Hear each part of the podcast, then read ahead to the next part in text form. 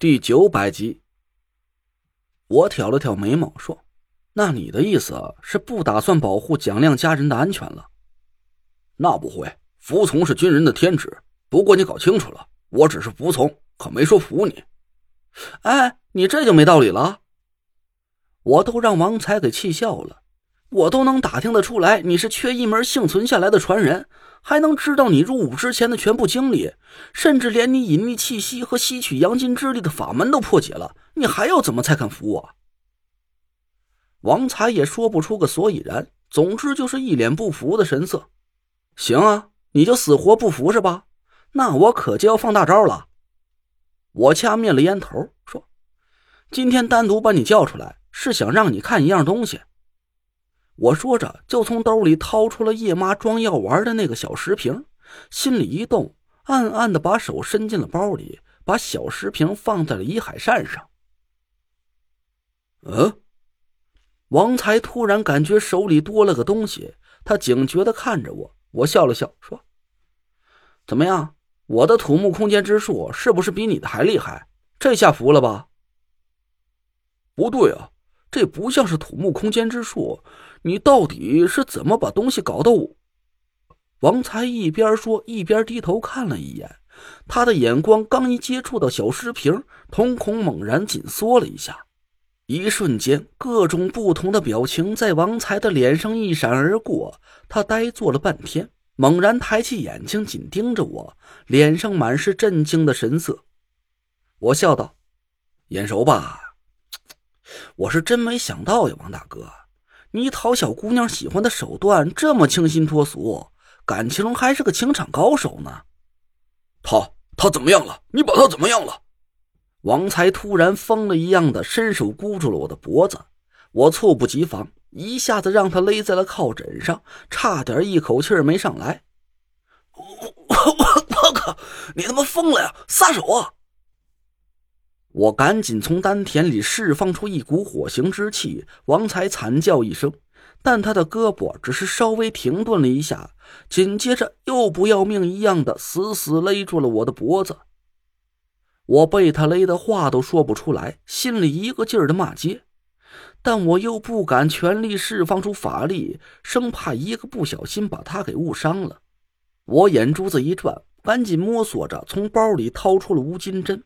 拇指和食指捻着一根针，飞速一翻手腕，正正的扎在了他胳膊上的手三里穴上。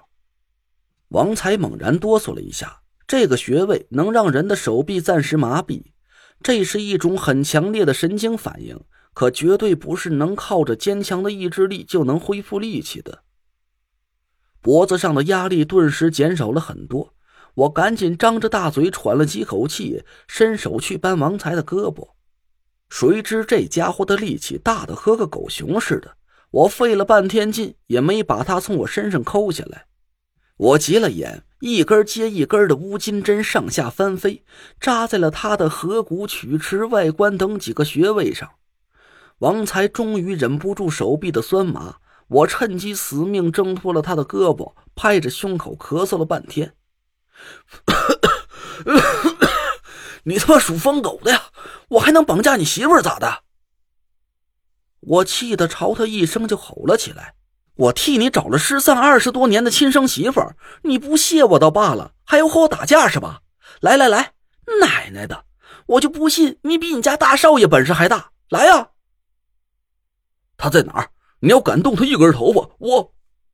王才赤红着眼睛，张牙舞爪的就要和我撕扯，我也给气得差点爆炸。就在剑拔弩张的时候，突然我的手机响了起来，我们俩顿时一起停下了手。是小龙，我告诉你别动啊，正事要紧。等接完了电话，看我不把你给捋直了。我赶紧拿过手机接起来，王才哼哼唧唧的想要拔掉胳膊上的乌金针，我一声又吼了起来：“别动，手法不对会致真的，弄不好会伤了经络。等我给你拔。”王才气哼哼的白了我一眼，不过他还算听话，没再去乱动胳膊上的乌金针了。我平静了一下情绪，拿起了手机。小龙，什么情况？陈陈哥，我我没动，没动。啊！我愣了半天，这才反应过来，庄小龙还以为我吼的那一声是让他别动呢。嗨，不关你的事儿，赶紧说，我让你查的人都在家吗？都在呢呀，是个老头子开的门，还有一老一小两大美人坐在客厅里。他们说快递送错了，我就借口要留个门牌号。拿手机朝着门上照相的时候，镜头一歪，嘿嘿，就把他俩给照起来了。哎，成哥，这俩大美人什么情况？哎呦，我和你说，我就从来没见过这么有味道的女人。呃，除了我果儿妹妹。我懒得和他废话，说：“我警告你啊，别打那两个女人的主意，不然老王把你脑袋拧下来，把照片传过来。”挂了。哎，啊，老老王挂了电话，我回头看着伸直了胳膊像个僵尸一样的王才，心里别提有多解恨了。以后没事别找我啊，小心我一针给你扎个下半身不能自理。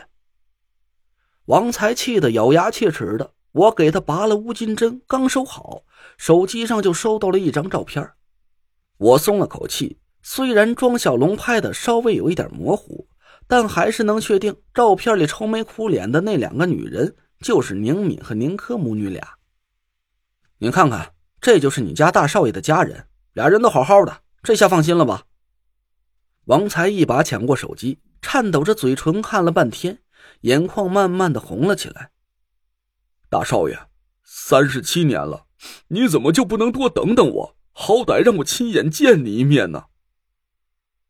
王才哆嗦着手攥住了胸口的木牌，我看着他皱了皱眉头。